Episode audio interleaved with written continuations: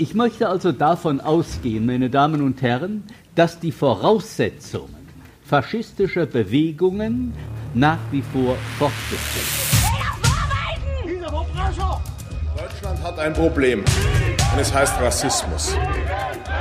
Er galt über Jahre hinweg als Randphänomen. Das Bewusstsein, dass es rechte Gewalt immer noch gibt, dass es sie anhalten gibt, nicht vorhanden ist.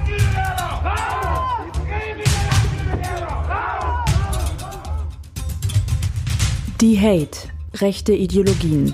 Ein Podcast der Amadeo Antonio Stiftung von Matthias Gödeking und Viola Schmidt.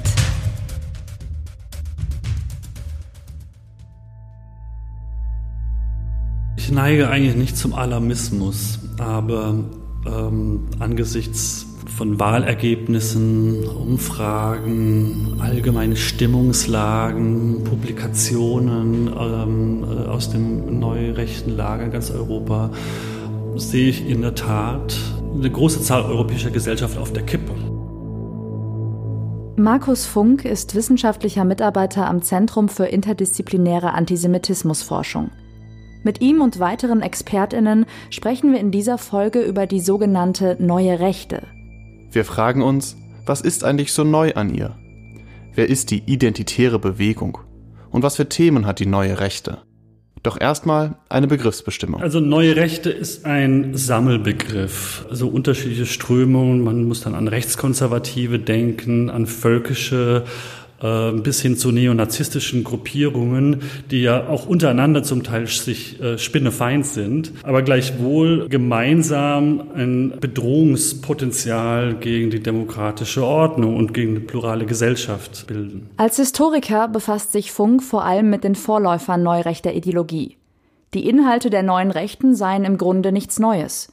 Neue Rechte sei vor allem eine Selbstbezeichnung, die einen ganz bestimmten Zweck erfüllt. Weil man damit signalisieren möchte, dass man zwar sich als rechts bezeichnet, aber als eine quasi geläuterte Rechte, vom Nationalsozialismus, Narzissmus geläuterte Rechte. Das ist die, die, die Grundidee, sich als neue Rechte ja, zu formieren, um sich eben vom Nationalsozialismus absetzen zu können, begrifflich absetzen zu können.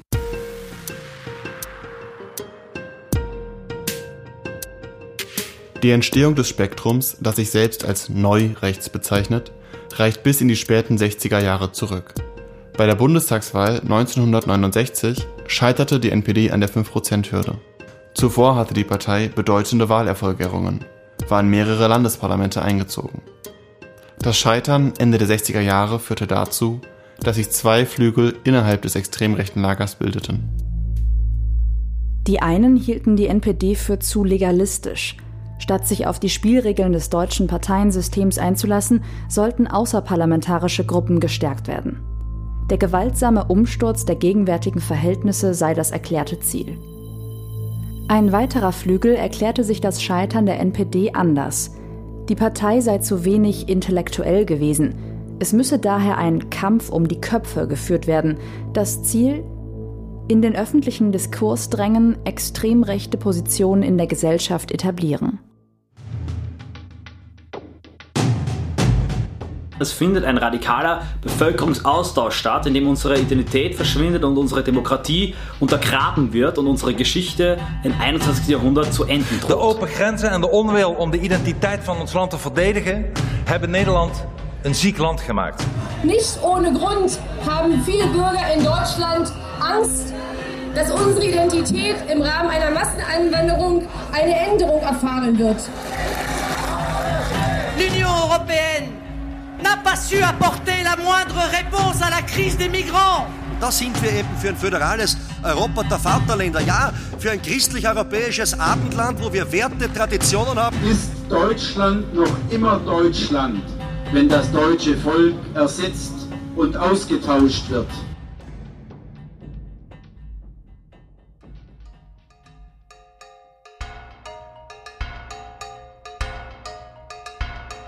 Berlin, Ende August 2016.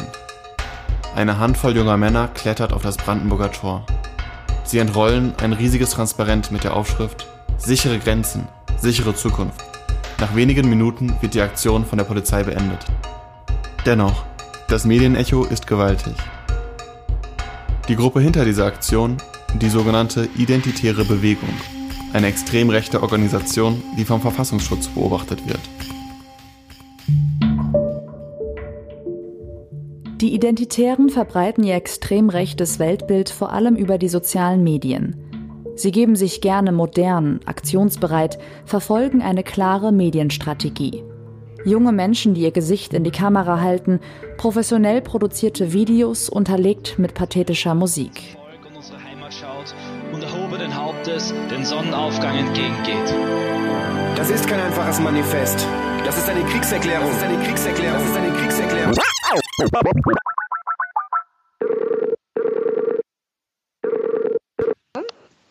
Hallo, Natascha? Ja, hallo. Wir skypen mit Natascha Strobel, Mitautorin des Buchs Die Identitären, Handbuch zur Jugendbewegung der neuen Rechten in Europa. Neu sei vor allem das Auftreten der identitären Bewegung. Sie schaffen es, neue Zielgruppen zu aktivieren für rechtsextremes Gedankengut und einen Imagewandel, also dieses coole, dieses hippe, popkulturelle, das in den Vordergrund zu geben und so nebenbei die rechtsextremen Logiken mitzuverpacken. Und das ist eigentlich das, was sie gefährlich macht.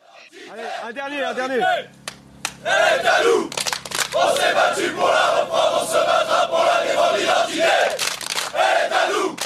Ihren Ursprung hat die identitäre Bewegung in Frankreich. Die Génération Identitaire tritt erstmals 2012 ins Licht der medialen Öffentlichkeit. Mit der Besetzung einer Moschee im französischen Poitiers gelingt der extrem rechten Jugendorganisation eine medienwirksame Inszenierung. Der symbolträchtige Aktionismus gehört seitdem zur strategischen Ausrichtung der Identitären. Die Identitäre Bewegung ist so etwas wie eine extrem rechte Marketingagentur. Mit Corporate Identity in schwarz-gelber Farbgebung und dem griechischen Lambda-Zeichen als Wiedererkennungssymbol. Aktionen wie die auf dem Brandenburger Tor brauchen nicht viele aktive Teilnehmer. Wichtig sind die entstehenden Bilder und Videos, die hinterher im Netz veröffentlicht werden können. Das Internet bietet den Resonanzraum, in dem sich die rassistische und völkische Weltanschauung der Gruppe verbreiten soll.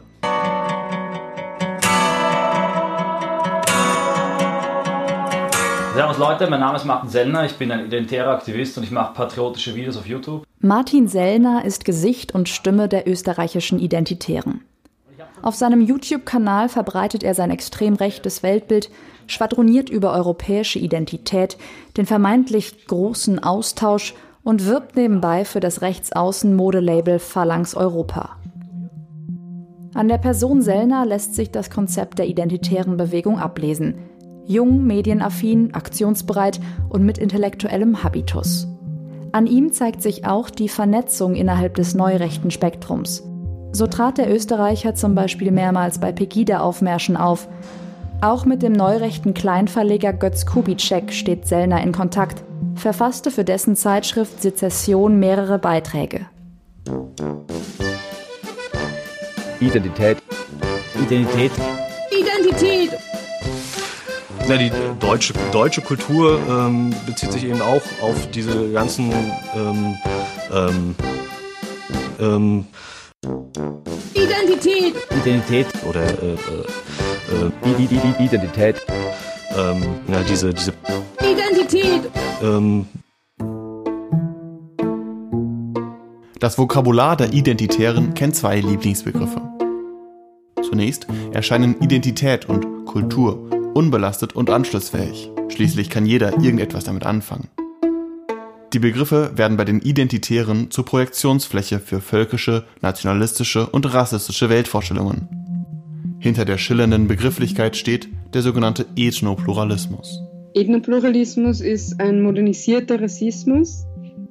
Er klingt einmal besser, sie sagen statt Rasse Kultur und sie behaupten, alle Kulturen sind gleich viel wert und jede Kultur hat ein Recht darauf, sich zu entwickeln, solange sie auf ihrem vorgesehenen Platz bleibt. Man kann das natürlich schnell dekodieren, aber für die ungeübten Hörerinnen klingt das jetzt einmal besser als ein biologistischer Rassismus. Biologistische Rassismuskonzepte behaupten, dass von phänotypischen Merkmalen wie der Hautfarbe auf bestimmte Charaktereigenschaften geschlossen werden kann. Das Konstrukt Rasse dient dazu, Menschen zu gruppieren und ihnen eine bestimmte Wertigkeit zuzuschreiben. Die Identitären behaupten, sich davon abzugrenzen.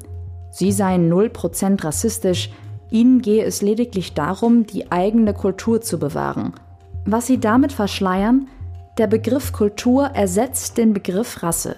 Denn auch der Kulturbegriff dient dazu, Menschen in unveränderliche Gruppen einzuteilen, auszugrenzen. Markus Funk zieht einen Vergleich. Also wenn man das in so eine Art körperliche Sprache fassen möchte, der Mensch kann nicht aus seiner Haut. Und die Kultur wäre dann eben die Haut, die einen einengt, der man, aus der man sich nicht befreien kann und deshalb quasi ja, fast schon schicksalhaft daran gebunden ist. Kultur als etwas Stabiles, Unvergängliches, etwas, das die Identität des Einzelnen und der Volksgemeinschaft ausmacht. Unterschiedliche Kulturen sind demnach unvereinbar und sollen getrennt voneinander bestehen. Dass es so etwas wie Wandel, Veränderung, Durchmischungen gibt, das sieht diese ethnoplurale Ideologie nicht vor. Die Vorstellung von territorial gebundenen, homogenen Kulturen entspricht für Natascha Strobel dem nationalsozialistischen Blut- und Bodendenken. Eigentlich, was sie fordern, ist ein weltweiter Apartheidsstaat, wo man wirklich ganz, ganz wenig Austausch nur hat untereinander. Das heißt, Ethnopluralismus ist eigentlich dasselbe Rassismus, dasselbe auch biologistische, völkische Rassismus, nur haben sie es neu verpackt und haben schönere Worte gefunden, also Kultur statt Rasse.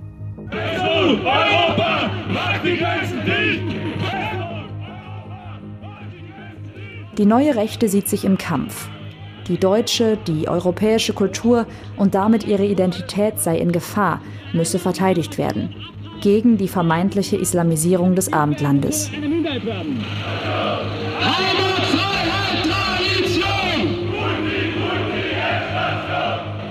Das große Thema, das Sie haben, ist antimuslimischer Rassismus. Sie verpacken es mit Wortneuschöpfungen wie Remigration, oder in Verschwörungstheorien wie den großen Austausch. Es sind Strategien, die kennen wir auch von anderen Rechtsextremen. Es ist immer Ausnahmezustand, die Welt ist immer ganz nah am Zusammenbruch und sie sind die einzigen, die die Welt davor retten können. dass also Deutschland vor dem Ende stünde, dass die Bundesrepublik ein verkommenes System ist und jetzt müsse man im Grunde genommen sozusagen aus Notwehr fast dieses System zerstören. Markus Benzmann ist Journalist und arbeitet bei Korrektiv, einem gemeinnützigen Recherchenetzwerk. Seit einigen Monaten gehört die Rückkehr der völkischen Ideologie zu seinen Rechercheschwerpunkten. Im Grunde genommen geht es um die Einheit, die Identität, das ist eben der rassische Begriff, die Deutschen, die Franzosen, die sich eben von dem Fremden wehren müssen. Das Grundprinzip dieser völkischen Ideologie, die davon ausgeht, dass das eigene von einem Fremden bedroht ist und sogar dem Untergang geweiht, wenn man dieses Fremde nicht ausgrenzt oder äh, vernichtet. Und so eine völkische Ideologie hat äh, in den 20er Jahren in Deutschland Erfolge gefeiert und die Nazis, ja, das hat zum Untergang des Landes geführt.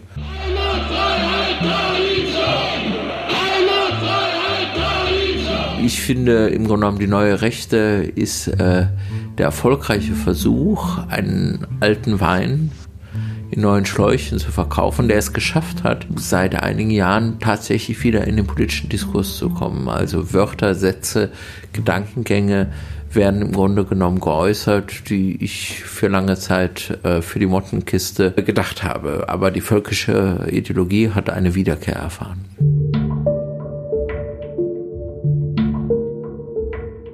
Einen weiteren historischen Vorläufer sehen die Vertreter und Vertreterinnen der neuen Rechten in der sogenannten konservativen Revolution. Eine Fraktion aus Zeit der Weimarer Republik, die Liberalismus und Demokratie strikt ablehnte und die Weimarer Republik zugunsten eines autoritären Staates abschaffen wollte. Vielen gilt sie als Wegbereiterin des Nationalsozialismus. Die Verstrickungen ihrer Vertreter in den NS sind zum Teil ambivalent und umstritten – die selbsternannte konservative Revolution bietet für die neue Rechte eine Projektionsfläche, erläutert Markus Funk. Weil sie auf der Suche sind nach historischen Gewährsleuten, die man quasi vom Narzissmus freisprechen kann. Das kann man natürlich nicht bei allen, denn sie waren natürlich in das NS-System verwoben bis zu einem gewissen Zeitpunkt. Hier wird es auch problematisch, mit der Kritik anzuknüpfen. Ich denke, es ist wichtiger, das antidemokratische und rassistische Gedankengut und Potenzial der konservativ-revolutionären in den Fokus zu nehmen, um damit äh, die Position der Neurechten in der Gegenwart zu äh, delegitimieren. Neurechte Parteien und Gruppen sind in ganz Europa auf dem Vormarsch. Ihre Positionen fließen online wie offline in Diskurse. Ihre Ideologie schürt Hass und Hetze, grenzt aus, tötet. Es stellen sich wichtige Fragen. Was macht man gegen einen gesellschaftlichen Rechtsruck, wie er gerade passiert? Wie können eigentlich Leute, deren Hautfarbe Rechtsextremen nicht passt, effektiv geschützt werden vor Übergriffen. Also dass man sich über sowas eigentlich Gedanken machen muss, ob alle Leute wirklich geschützt werden, zeigt ja schon, wie weit wir sind. Ich denke, der wichtigste Punkt ist, dass erstens diese vom Ausschluss bedrohten Minderheiten untereinander und die Mehrheitsgesellschaft, die diese Positionen nicht teilt, mit den Minderheiten gemeinsam Bündnisse schließt. Und zwar nicht nur auf einer Ebene der Sonntagsreden und Bekenntnisformeln, sondern tatsächlich auch in Form politischer Aktion. Meine Aufgabe sehe ich schon, die Machtkämpfe genau zu sehen, die ideologischen Wurzeln und Aussagen genau zu überprüfen und die Leute immer wieder darauf hinzuweisen. Die AfD ist zu einer völkischen Partei geworden. Das muss diskutiert werden. Einfach zu zeigen, ihr seid eine Minderheit und die große Mehrheit teilt nicht diese Position. Die Hate, ein Podcast der Amadeo Antonio Stiftung. Konzeption und Umsetzung Matthias Gödeking und Viola Schmidt. Weitere Infos unter debate-dhate.com.